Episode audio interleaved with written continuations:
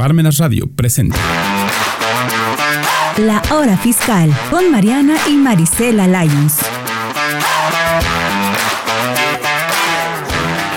Hola a todos y bienvenidos a un programa más de La Hora Fiscal. Mi nombre es Mariana Salas y como siempre es un gusto estar aquí con todos ustedes.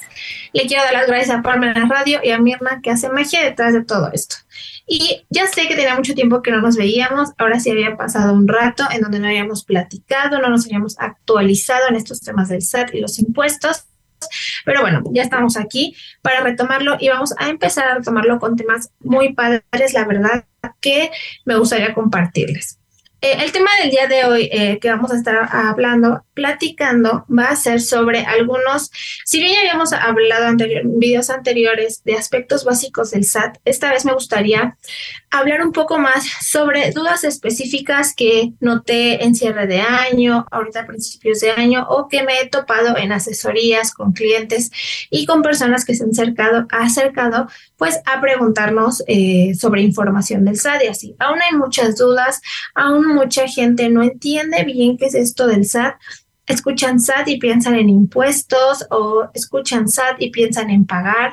Entonces, bueno, vamos a ir desmintiendo un poco algunas creencias vamos a platicar un poco más y te voy a dar una guía para que tú sepas perfectamente qué es el SAT, para qué sirve, em, qué es persona física, qué es persona moral, darte como una guía para que eh, si bien aún no te acercas a un contador o no le tienes confianza o tienes muchas dudas acerca de esto o eres emprendedor y quieres empezar a trabajar y no sabes qué, pues bueno, llegaste al lugar correcto y te voy a platicar de qué se trata vamos a empezar entendiendo, ¿no? Que el SAT es, em, el, SAT es esta oficina en donde se van a encargar de recaudar los impuestos, pues, del Estado, ¿no? Del país.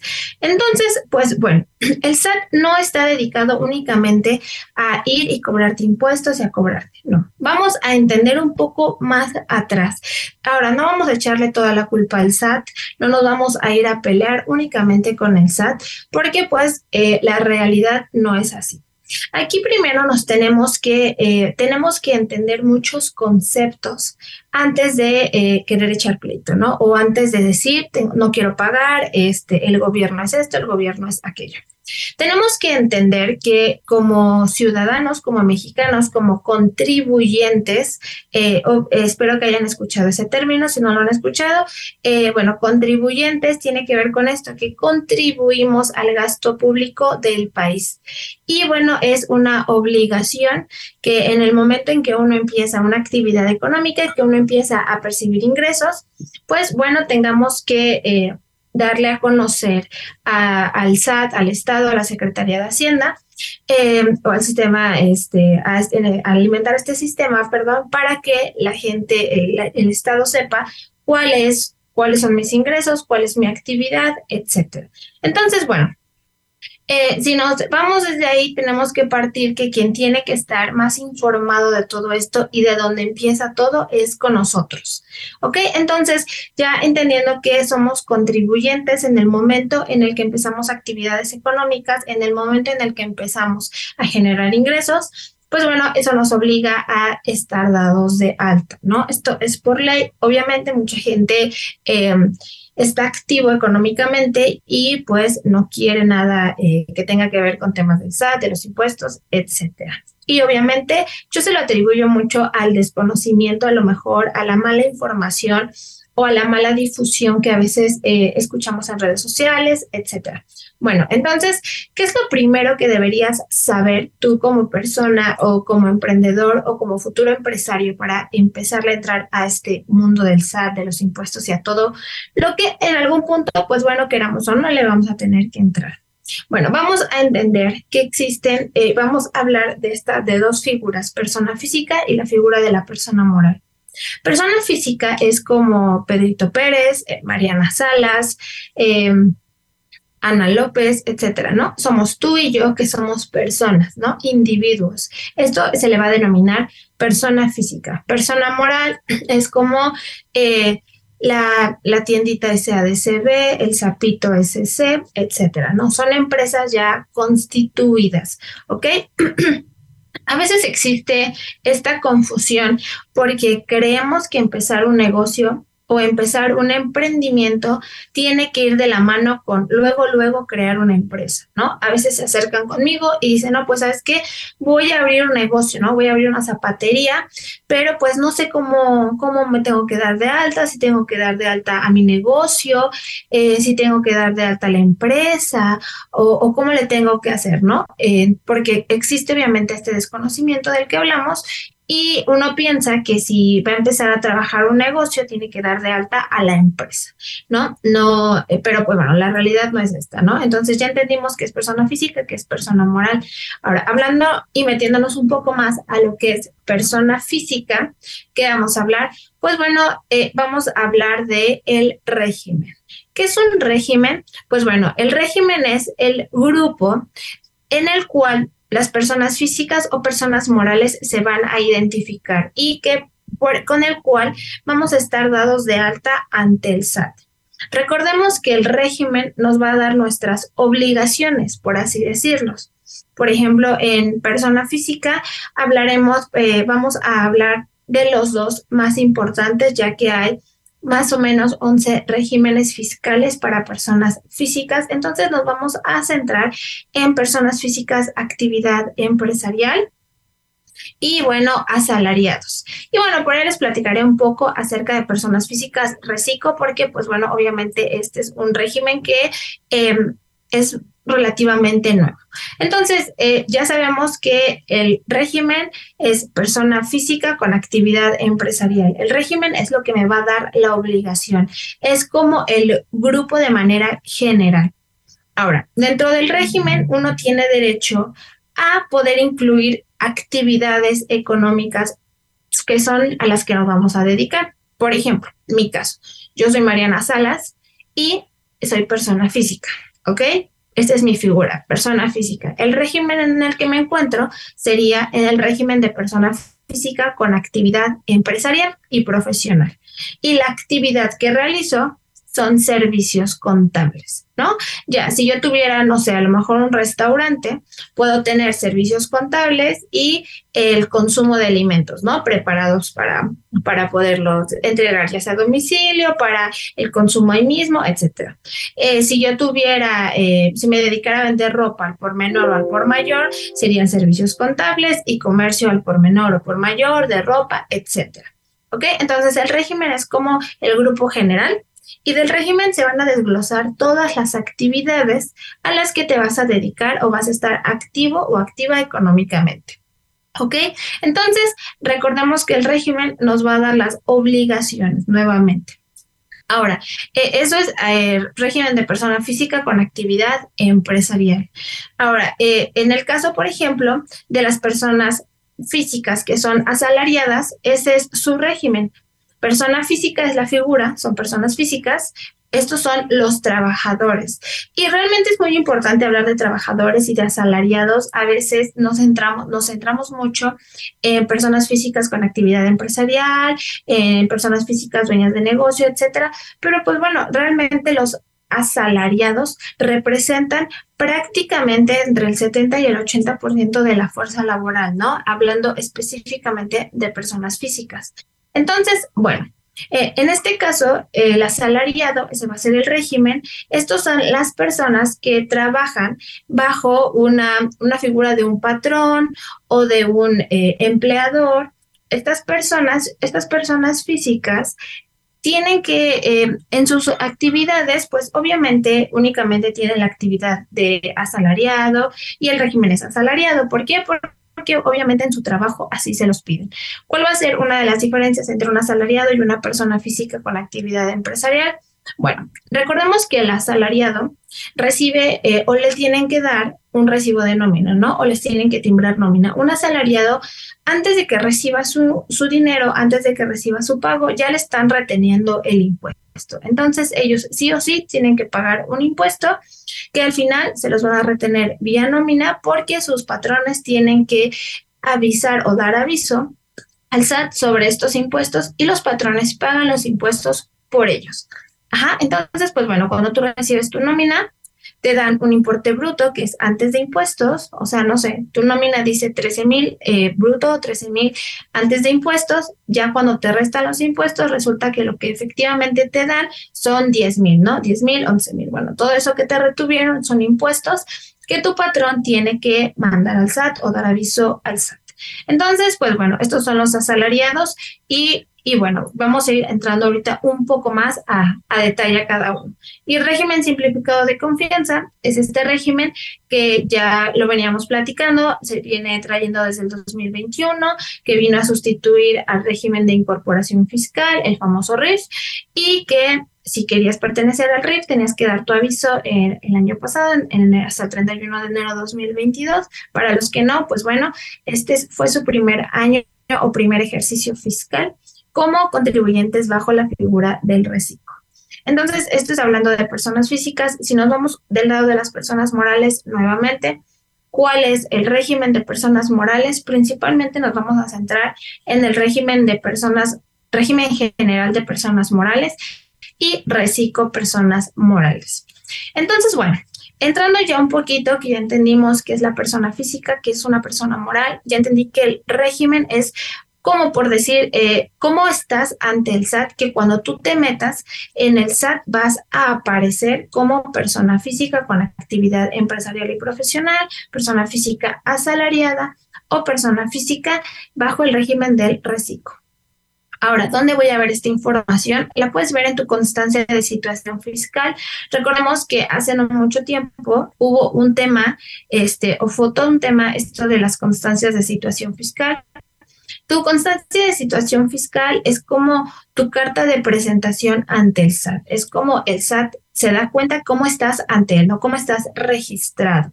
Aquí se van a ver el régimen, tus actividades, desde cuando estás dado de alta, tu RFC, tu CURP, tus datos, tu dirección, etcétera, ¿no? Todos tus datos de identificación fiscal, todos tus datos de identificación ante el SAT. Aquí lo vas a poder ver en la constancia de situación fiscal, que la puedes sacar sin problema en la página del SAT. Ok, ahora nos vamos metiendo un poco más a estos temas. Entonces, ya, ya sabes que eres persona física, ya sabes que existe este régimen de actividad empresarial, eh, asalariados y el régimen reciclo o régimen simplificado de confianza. Ahora, ¿qué es lo que tengo que saber de cada uno de estos? Obviamente, no todos los regímenes o todas las actividades son para todos. Es por eso que es muy importante que siempre busquemos que eh, una asesoría que sea personalizada y se adecue a, obviamente, a nuestro estilo de vida, nuestro trabajo, actividades, etcétera. Ahora, si yo soy una persona física asalariada, esto quiere decir que yo soy, em, soy trabajador en una empresa, soy trabajador en un despacho, soy trabajador en un restaurante, soy trabajador y me pagan vía nómina. A veces eh, hay una, em, como, no, no puedo decir como algo malo, pero al final a veces hay un error en el que caen muchos eh, o muchas personas que están en este régimen, que por el simple hecho de que reciben vía nómina o piensan que no tienen que declarar mensualmente, o obviamente, ¿no? Una asalariada no declara mensualmente, tienen la obligación la declaración anual únicamente, eh, a veces se les olvida absolutamente todo. Y entonces dicen, pues a mí me retienen, yo no me entero de nada y ahí nos vemos. Entonces, ¿qué, qué debo considerar si soy persona física asalariada? Uno, debo fijarme que mis recibos de nómina estén timbrados correctamente, que las retenciones que me estén haciendo las estén haciendo de manera correcta. Estos recibos de nómina tú los puedes recuperar desde el portal del SAT en recuperación de facturas. Simplemente hay que tener tu RFC y una contraseña muy importante. Si, aunque seas asalariado, siempre trata de tener tus claves de acceso al SAT. ¿Por qué? Porque a veces tú dices, no, pues yo soy asalariado, Punto, yo un día fui al SAT, me pusieron como asalariado, mi patrón tiene mi constancia y él se hace pelotas, yo no me entero de nada. No, hay que, es muy importante que tengamos nuestras propias claves de acceso para el portal del SAT, porque desde ahí podremos eh, previsualizar o visualizar que los recibos de nómina que me estén mandando sean los correctos y en caso de que no, pues bueno, hay que pedir las correcciones eh, en tiempo y forma. Otra, otro aspecto importante de los asalariados es que sí, si bien es cierto que te retienen eh, vía nómina tus impuestos también, cuando llega la declaración anual, eh, pues tienes derecho a recuperar a lo mejor parte de estos impuestos, ¿no? Este es un beneficio que a lo mejor puedes tener. Eh, ¿Y cómo vamos a recuperar estos impuestos? Pues bueno, recordemos que como asalariado también tienes derecho a deducciones personales. ¿Cuáles son estas deducciones personales? No es una lista muy grande.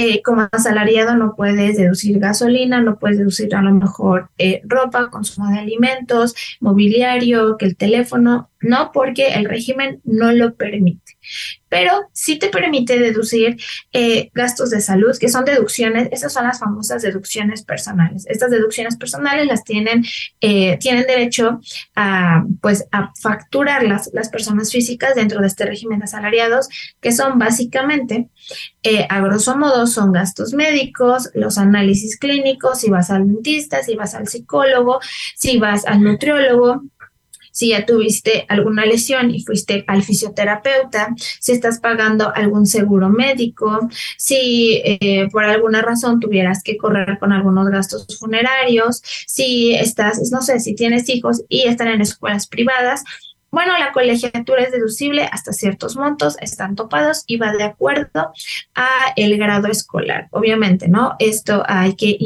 hacer, acercarnos a una persona que nos pueda apoyar en esto, pero que sepas que este tipo de gastos son deducibles para ti, ya que hay muchas personas que trabajan, tienen hijos, mandan a sus hijos a escuelas privadas, lo pagan desde, con su nómina o con lo que ganan y bueno, no se enteran que pueden pedir factura. Ahora, es importante recordar que en cuestiones de deducciones personales, siempre hay que pagarla con tu tarjeta, págala con tu tarjeta de nómina y nunca pida gastos en general, pide, eh, hay gastos específicos para colegiaturas, gastos específicos para gastos médicos, gastos específicos para los funerarios, uno, procura pagarla con un medio electrónico. Dos, procura que ese gasto sea para ti o para un familiar en línea recta ascendente o descendente, es decir, papás o abuelos o hijos y nietos. Y eh, recuerda que eh, pedir el uso específico de acuerdo al gasto que estés haciendo. No utilices gastos en general. Entonces, si tú juntaste suficientes deducciones personales durante todo tu año, va a llegar el momento de presentar tu declaración anual y probablemente si juntas tus deducciones personales, si juntas eh, las retenciones que te hicieron, etcétera, pueda ser acreedor a tener un saldo a favor. De lo contrario, pues bueno, eh, probablemente haya años en donde salgas a pagar, haya años en los que no, pero siempre es importante que como asalariado o persona física asalariada estés enterado de tu situación fiscal. No por ser asalariado, no eh, no implica trabajo, no implica estar al pendiente, ¿no? Entonces, siempre es importante.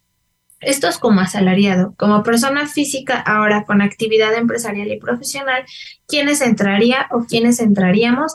Las personas que realicen a lo mejor por su cuenta una actividad económica, por ejemplo, en mi caso, eh, servicios contables despacho contable, una persona que es abogado, un médico, em, a lo mejor una persona que se dedica a la venta de muebles, una persona que se dedica a la venta de teléfonos, ¿no? Que realicen otro tipo de actividades y que no dependan de un patrón ni de una nómina. Es decir, que ellos eh, mismos generen sus ingresos, ¿no? O los freelancers, etcétera. Entonces, si eres emprendedor o entras en, esto, en estos que te acabo de comentar, tú, el régimen que probablemente más te convenga sea el régimen de persona física con actividad empresarial y profesional. Recuerda que ese es el régimen y la actividad que vas a registrar va a ser de acuerdo a lo que tú te llegues a dedicar o por lo que tú percibas ingresos. Entonces, bueno, ¿qué, qué aspectos hay que cuidar dentro de este régimen o qué es lo importante a saber en este régimen? Que tienes eh, la obligación de presentar declaraciones mensuales. Ahora, también es importante, ah, quiero hacer una pausa o quiero eh, un paréntesis para comentar que eh, ¿por qué hago estas declaraciones mensuales? Porque ¿qué es lo que tengo que declarar? Solamente es poner mis ingresos, poner mis gastos, o sea, ¿qué, o sea, ¿con qué finalidad? Recordemos que la finalidad de declarar, obviamente, es para determinar si tengo impuestos por pagar. Ahora, eh, se me pasó comentarles que eh, obviamente existen varios impuestos, pero en los que te deberías centrar a lo mejor un poco más o los que deberías tener más en la mente o más presentes son el famoso impuesto sobre la renta que es el ISR. Este impuesto graba a la utilidad, es decir, a todo el ingreso que tú llegues a tener y que aumente tu patrimonio, es utilidad. Esto lo graba el ISR y el IVA es un impuesto que vamos a encontrar en cuando vas y consumes en un restaurante, cuando compras, es un impuesto al valor agregado, ¿no? Entonces, el IVA a veces lo pagamos en diferentes lugares y ni nos enteramos, ¿no? Es un impuesto que vamos a encontrar básicamente en todo. Entonces, cuando eres asalariado, pues eh, tú no tienes el problema a lo mejor de deducir facturas para disminuir tu pago del IVA porque tu única obligación es el ISR de manera anual. Ahora, como persona física con actividad empresarial y profesional, sí hay que tener un poquito más de cuidado porque eh, normalmente todas las actividades, eh, no todas, pero normalmente la mayoría de actividades graban IVA, ¿no? Los servicios, servicios contables, venta de ropa, consumo de alimentos, son servicios del día a día y que nosotros tenemos que cobrar un IVA por ese servicio, ya que nosotros tenemos que declarar. Entonces, si tú vendes eh, algún servicio, algún producto, es muy importante que siempre consideres agregarle el IVA. ¿Por qué?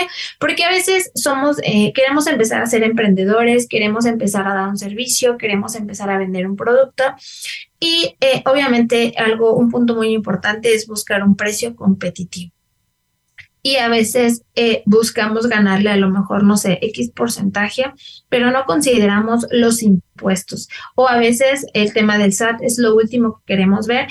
A mi punto de vista, cuando quieres ser emprendedor o quieres empezar un negocio, lo primero en lo que te deberías poner a pensar es en el tema del SAT, en el tema de los impuestos, porque normalmente cuando uno quiere emprender o va a poner un negocio, eh, hacemos una inversión inicial fuerte, ya sea en mobiliario, en renta, en mantenimiento, en poner el local, en comprar el insumo, etcétera.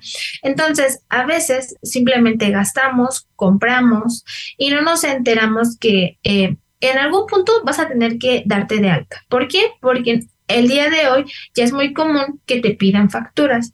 Y si no facturas, a veces no puedes acceder a cierto tipo de clientes y eso te impide crecer. Entonces, si tú quieres crecer como emprendedor, quieres que tu negocio crezca, la formalidad no es una opción de que si puedo o no puedo, la formalidad es algo a lo que le debes entrar y sin miedo.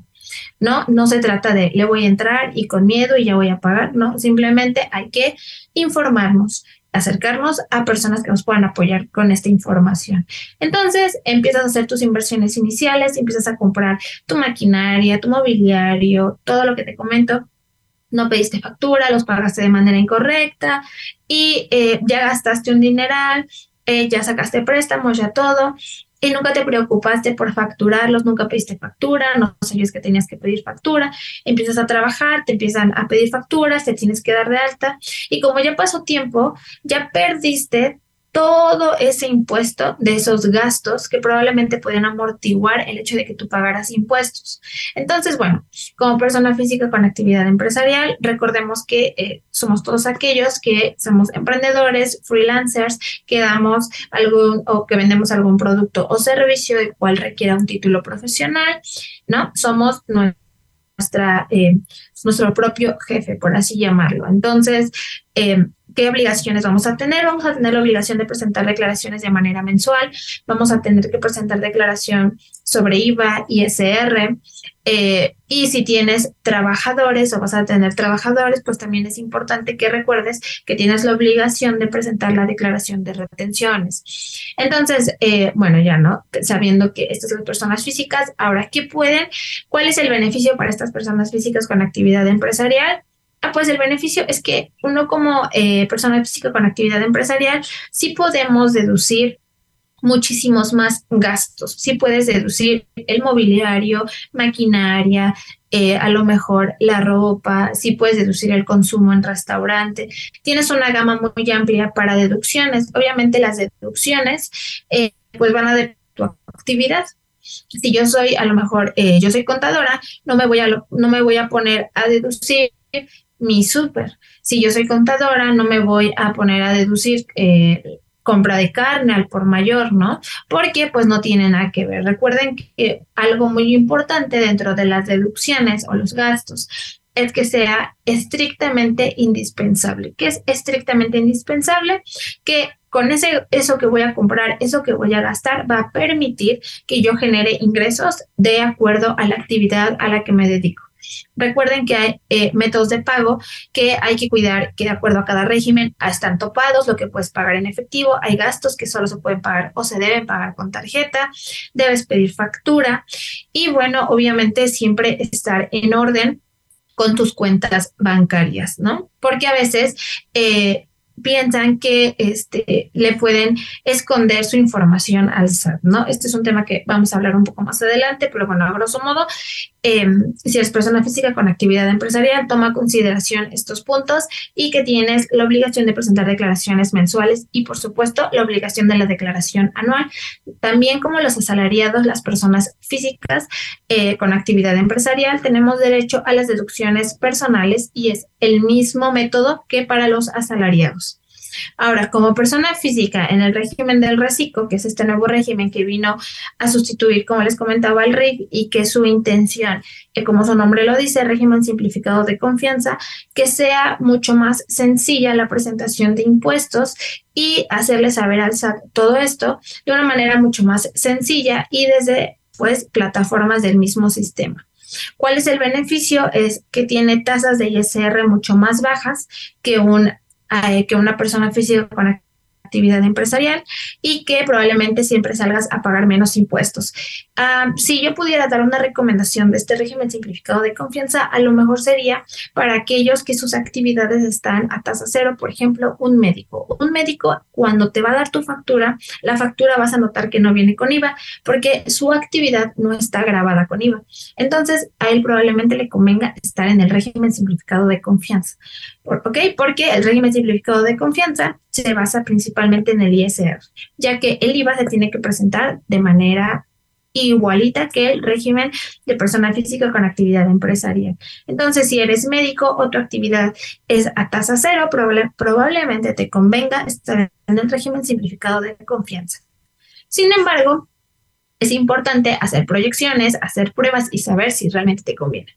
Entonces, bueno, eh, esto por el lado de las personas físicas y por el lado de las personas morales, pues en el régimen simplificado de confianza las personas morales y en el régimen general, recordemos que este régimen simplificado de confianza para personas físicas fue opcional, para personas morales no fue opcional y eh, si cubres, si cubrían ciertos requisitos como persona moral, pues en automático el SAT te migraba al reciclo. Ahora, ¿cuáles serían las principales diferencias para una persona física, para una persona moral, perdón, del régimen simplificado de confianza y del régimen general? Es que las personas morales del régimen general llegan a pagar a veces un poco más de impuestos porque ellos se van a basar, su utilidad se va a basar en un coeficiente de utilidad el coeficiente de utilidad podríamos decir que es el porcentaje de utilidad que el SAT te va a tomar en cuenta. Por ejemplo, si tu coeficiente de utilidad es del 10%, eso quiere decir que de cada 100 pesos, 10 pesos van a estar grabados a la tasa del 30%. Esto es a grosso modo el coeficiente de utilidad. Este coeficiente se va a determinar en tu declaración anual. Pero bueno, si eres del régimen simplificado de confianza, persona moral, no existe este coeficiente de utilidad. Entonces, obviamente, la tasa de tus impuestos es mucho más baja. También recuerda que como persona moral, tus deducciones cambian, tus obligaciones son a veces mayores que las de una persona física, obviamente, y el manejo de administración, en el, en el caso de administración o en el caso contable, es diferente. Y pues siempre hay que eh, ir al día con estados financieros, contabilidad electrónica. Nuevamente las declaraciones son mensuales. Tienes la obligación del ISR, la obligación del IVA. Si tu empresa se dedica a algo que graba IVA, tienes que presentarla. Tienes la obligación de presentar DIOT. Entonces, bueno, eh, en el, caso de las personas morales, a lo mejor es un poco más general, pero pues sí es un tema que hay que eh, pues sentarse con la persona que corresponde, representantes legales, pero bueno, simplemente que sepan que existe este régimen, las actividades y que es. Entonces ya sabemos que es persona física, ya sabemos que es persona moral, ya sabemos que es un régimen, ya sabemos que del régimen se desglosan las actividades y que de acuerdo a la actividad va a depender lo que yo puedo deducir. y que obviamente si soy asalariado solo puedo deducir, eh, solo puedo tener deducciones personales, si soy persona física con actividad empresarial, puedo seguir facturando todo lo que corresponde a mi actividad. Si soy persona física del régimen del reciclo, también debo seguir facturando todo lo que corresponda a mi actividad. Mis obligaciones son mensuales. Entonces, ¿qué más hay que saber dentro de todo esto? Pues bueno, también algo muy importante es que hay muchas dudas. Ok, ya me di de alta, ya sé que tengo que, eh, ya soy emprendedor, ya sé qué régimen me corresponde, ya, ya más o menos entendí qué actividades puedo poner. Ahora que sí, tengo muchas dudas y, eh, y esto es muy normal. Por ejemplo, dentro de las dudas que más, que más nos preguntan a veces es, ¿qué pasa si eh, me paso de 15 mil pesos de depósitos en efectivo al mes? Eh, creo que es muy difícil tirar esta creencia que abajo de 15 mil pesos el SAT no te revisa eh, y que bueno, eh, a veces mucha gente cree que si no deposita, que si no te depositan 15 mil, lo puedes hacer, no hay ningún problema. y dice, no, pues sabes qué, deposítame 10 mil o ponme concepto de préstamo y así. Yo les quiero tratar de desmentir que ingreso es ingreso que no importa si es un peso, si son 14 pesos, si son 15 mil pesos, al final la autoridad tiene manera eh, o las instituciones financieras tienen la obligación de informarle al SAT sobre nuestros movimientos bancarios. Entonces hay que hacerlo de manera correcta. Bueno, básicamente esto que les acabo de compartir es cómo te puedes encontrar al TETSAT, cómo puedes escoger tu régimen correcto, porque recuerden que tener tu régimen correcto te puede evitar muchos dolores de cabeza, te puede evitar gastar cosas de manera innecesaria, te puede evitar que pagues impuestos que no te corresponden y realmente a veces porque uno cree que se puede dar de alta solo sin un previo conocimiento, pues terminamos con multas, terminamos con impuestos de más, terminamos con todo. Sé que es un tema a lo mejor un tanto eh, enredado, un tanto pesado, pero créanme que hay mucha información hay, allá afuera. El problema es que hay que saber escoger esa información y saber a quién acercarnos que nos pueda apoyar. Así que por lo menos espero que el día de hoy se te haya quedado que es un régimen, diferencia entre la persona física, asalariada, empresarial, reciclo y a grosso modo sepas que es una persona moral. Así que, como siempre, te recomiendo que te acerques a alguien que te pueda apoyar con estos temas del SAT, de los impuestos, a alguien a quien le tengas confianza, alguien que le puedas platicar y te pueda asesorar bien. Si eres emprendedor o quieres ser emprendedor, toma en consideración estos puntos que te acabo de compartir. Espero que te hayan servido y cualquier duda, comentario sugerencia, estaremos aquí muy felices de contestártelas. Espero que esta información te haya servido. Nos vemos en el siguiente programa. Muchas gracias. Adiós.